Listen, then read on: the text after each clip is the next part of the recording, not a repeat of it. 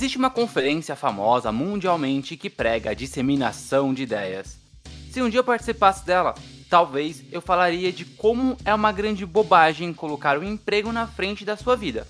Porque no final das contas, somos apenas engrenagens na máquina de fazer os empresários ficarem ricos. É por isso que eu digo: trabalhe enquanto eles dormem e o resultado será uma insônia. Neste quadro, eu vou falar mensalmente sobre diversas experiências ruins que eu tive na minha carreira, tanto em entrevistas de empregos como em trabalhos, mostrando que o que realmente importa é o dinheiro e o status acima de qualquer coisa.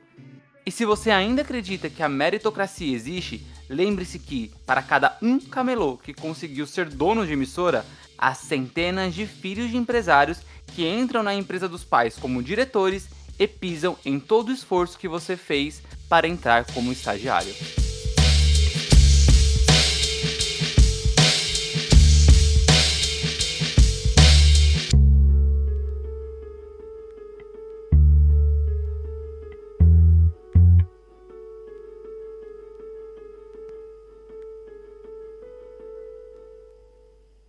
Divergência Criativa apresenta TED.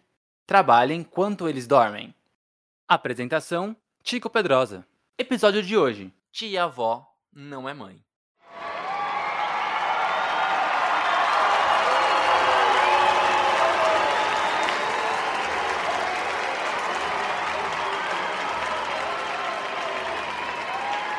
Quem já perdeu algum ente querido?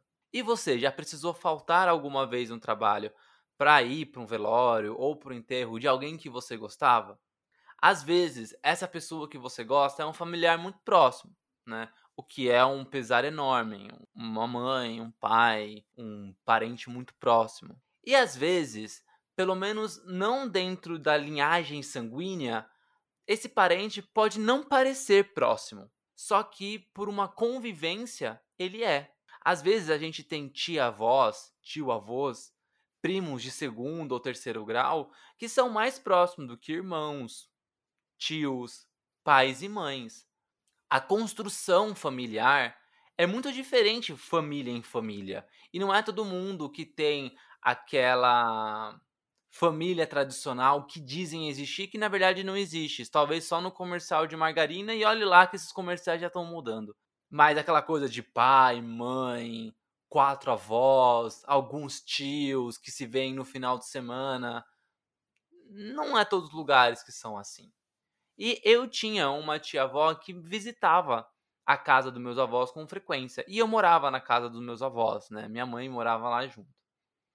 E um dia, essa tia-avó minha veio a falecer. E quando, quando eu fiquei sabendo da, do, do falecimento dela, né? Foi durante uma tarde né? E eu estava no trabalho, então assim que eu fiquei sabendo sobre é, aonde seria o enterro, que hora seria, onde o corpo dela seria velado e etc.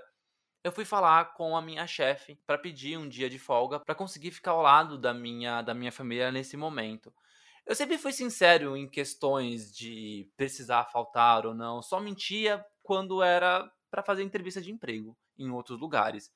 Mas se não, eu sempre era muito sincero. Ah, vou chegar mais tarde para resolver coisas da faculdade, para resolver coisas de documento, para ir ao médico, aí levava o atestado, ainda mais nesses momentos que eu era CLT.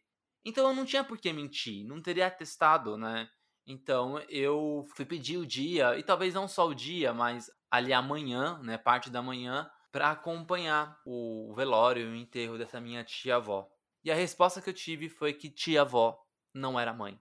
Então eu não ia faltar. E se eu faltasse, eu teria que compensar esse horário. Mesmo a contragosto dessa, dessa minha chefe, eu fui, acompanhei o enterro, aqui ao lado dos meus familiares, e fui trabalhar, né? Então, cara, eu não tenho nem muito que estender esse episódio. Esse é o último episódio da, dessa, dessa temporada do TED. Nem tenho muito que estender. Eu só fico tentando imaginar o quanto, o quanto as pessoas que estão em posição de gerência ou de coordenação são imbecis, assim, com várias questões, né?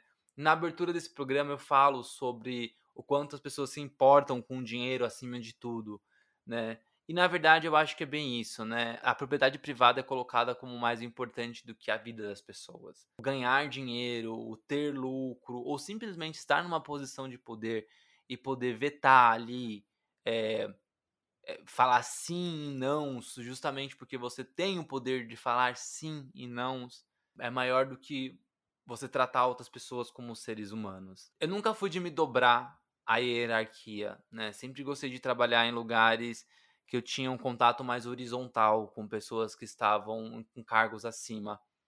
Infelizmente, gostar disso não quer dizer que eu convivi com esse tipo de pessoas. Na verdade, foi o oposto, né? Eu convivi pouquíssimos com esse tipo de pessoas no meu trabalho. Convivi mais com pessoas que se abusavam nesse lugar de poder. E, obviamente, né? Negar a minha ida para um, um velório de um ente querido meu, que não importa se não era mãe, mas era uma tia-avó que era muito próxima minha, é, negar esse tipo de coisa é completamente desumano. Eu fui da mesma forma.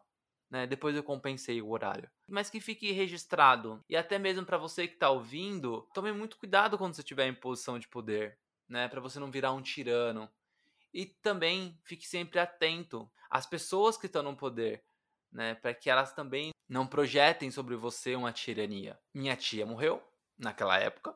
Essa pessoa nem ficou muito tempo no trabalho a vida seguiu para os dois. A empresa que a gente trabalhava também existe até hoje e até se estruturou muito mais. Até chegou a ganhar um, em algum ano aí uma das 10, 10 empresas de tecnologia para se trabalhar. Na verdade, na verdade, na verdade, aqueles, aquelas horas que eu estava fora do trabalho não, não gerou impacto nenhum na vida dela, nem na empresa. Mas a minha presença ao lado dos meus familiares foi um impacto positivo muito importante. Então tomem cuidado né, em vocês que possam estar em posição de poder, ou você que é subalterno, né, que, que, que está no seu trabalho numa hierarquia que não é a mais graduada, fique sempre atento, porque nada, nada, nada, nada justifica a tirania. Nada justifica você ser uma pessoa ruim. Nada justifica funcionário e trabalhar doente. Nada justifica funcionário não estar ao lado da família depois que o ente querido morreu.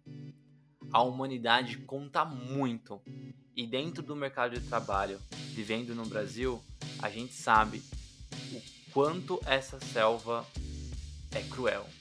Espero que um dia mude.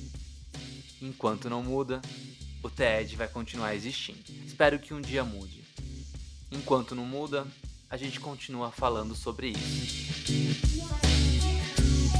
Muito ou pouco, eu vou falando por aqui no TED. Se você tem alguma história para contar, mande no e-mail divergênciacriativa@gmail.com ou nas redes sociais, arroba Tico Pedrosa ou arroba Divergência Criativa. Ano que vem eu estou de volta com mais uma temporada de TED. Boas festas! Feliz Ano Novo e até janeiro.